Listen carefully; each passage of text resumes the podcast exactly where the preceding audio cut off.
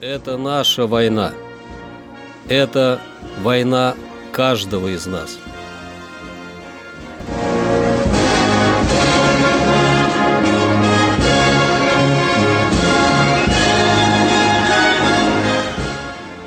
Проект информационного агентства «Регном. Война.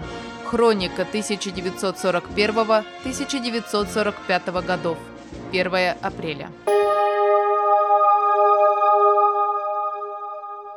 1 апреля 1942 года войска Северо-Западного фронта остановили продвижение противника у реки Редья на участке Сычева-Калышкина.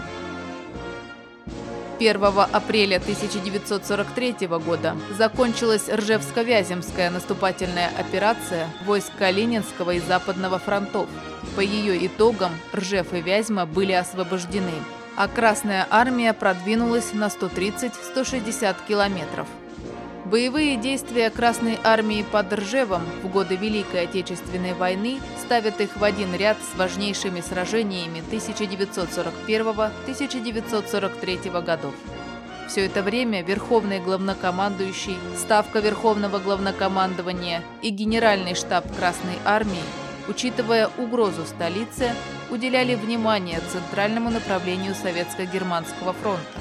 В течение почти 15 месяцев советскими войсками велась здесь крайне ожесточенная, кровопролитная борьба за ликвидацию нацеленного на Москву вражеского плацдарма. Не меньшее значение придавало этому направлению и немецкое командование, называвшее Ржевско-Вяземский выступ московским плацдармом, кинжалом, нацеленным на Москву, трамплином для прыжка на Москву, а со второй половины 1942 года воротами на Берлин неприступной линии фюрера. Ржев был оккупирован немецкими войсками 14 октября 1941 года. Первая попытка освободить Ржев была предпринята в ходе Ржевско-Вяземской наступательной операции, проводимой силами Калининского и Западного фронтов в январе-апреле 1942 года однако она оказалась безуспешной. Боевые действия в целях ликвидации Ржевско-Вяземского выступа возобновились в 1943 году, когда общая ситуация на Восточном фронте после завершения Сталинградской битвы была уже не в пользу вермахта. 31 марта 1943 года войска Калининского и Западного фронтов провели Ржевско-Вяземскую операцию с целью разгромить основные силы немецкой группы армий «Центр» и ликвидировать занимаемый ими Ржевско-Вяземский выступ. Немецкое командование, придавая особое значение этому плацдарму для наступления на Москву, зимой 1942-1943 сосредоточило здесь две трети сил группы армий «Центр».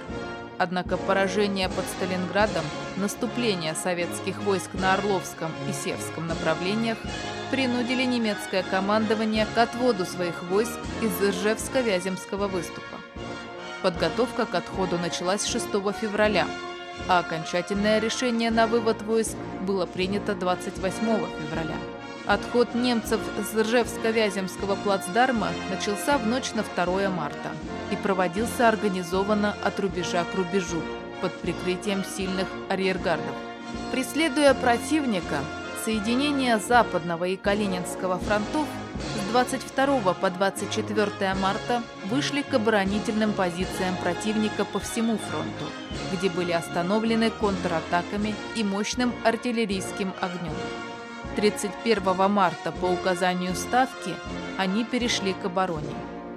В результате Ржевско-Вяземской операции были освобождены города Ржев, Гжатск, Сычевка, Белый, Вязьма. Линия фронта отодвинулась к западу от Москвы на 130-160 километров и сократилась на 330 километров. Это позволило Ставке вывести в свой резерв две общевойсковые армии и механизированный корпус. Советские войска заняли выгодное положение для последующих операций на территории Беларуси. Боевые действия в районе Ржева являются одними из самых кровопролитных в годы Великой Отечественной войны. Людские и материальные потери с обеих сторон были огромны.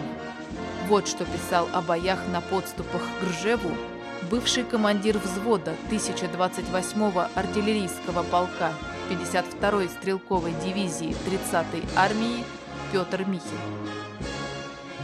Наша 52-я дивизия наступала на Ржев с севера, через Полунин, в самый лоб противника. За 6 месяцев боев мы продвинулись на 6 километров, освободили 4 пепелища и оставили после себя две братские могилы по 13 тысяч в каждой. Умирать никому не хотелось, но бежали вперед, наступали и умирали. Сколько долин смерти, рощ смерти и болот смерти мы нарекли и оставили после себя. Но все же метрами продвигались вперед. Вспоминая пройденное, я вижу поля под Ржевом, усеянные трупами наших и немцев. Указом президента Российской Федерации 7 ноября 2007 года за мужество, стойкость и массовый героизм, проявленный защитниками города в борьбе за свободу и независимость Отечества, Ржеву было присвоено почетное звание Российской Федерации «Город воинской славы». 1 апреля 1943 года эскадрилья французских летчиков-добровольцев «Нормандия» вошла в состав советской первой воздушной армии и начала бои на Западном фронте. 1 апреля 1944 года завершился Львовско-Варшавский рейд «Партизан» под командованием Петра Вершигора. Партизанские отряды с боями прошли порядка 2100 километров, том числе по территории Восточной Пруссии, освобождая угоняемых в Германию граждан и уничтожая технику и солдат противника. Красная армия на Украине освободила районный центр Троицкая в Одесской области и еще более 220 населенных пунктов. 1 апреля 1945 года Ставка приняла директиву командующему Первого Белорусского фронта о подготовке наступления на Берлин. По указанию Ставки Земландская группа войск упразднена и выведена в резерв – а также расформирован Второй Прибалтийский фронт. Войска Первого Украинского фронта после длительной осады завершили ликвидацию вражеского гарнизона и заняли город и крепость Глогау на левом берегу реки Одер. Силы Второго Украинского фронта в Чехословакии освободили города Трнава, Глоговец, Сенец.